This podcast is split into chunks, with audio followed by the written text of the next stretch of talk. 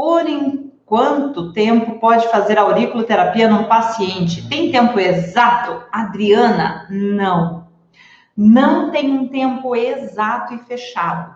Eu nunca vou dizer assim, não, você faz tratamento para auriculoterapia em seis meses. Não, claro que o que eu quero, eu quero tratar o meu paciente, mas eu posso ir além disso. Hoje nós estávamos discutindo sobre isso. É, além da prevenção, nós podemos fazer manter a saúde. Como é que é manutenção da saúde? Veio esse conceito. Nós podemos fazer manutenção da saúde.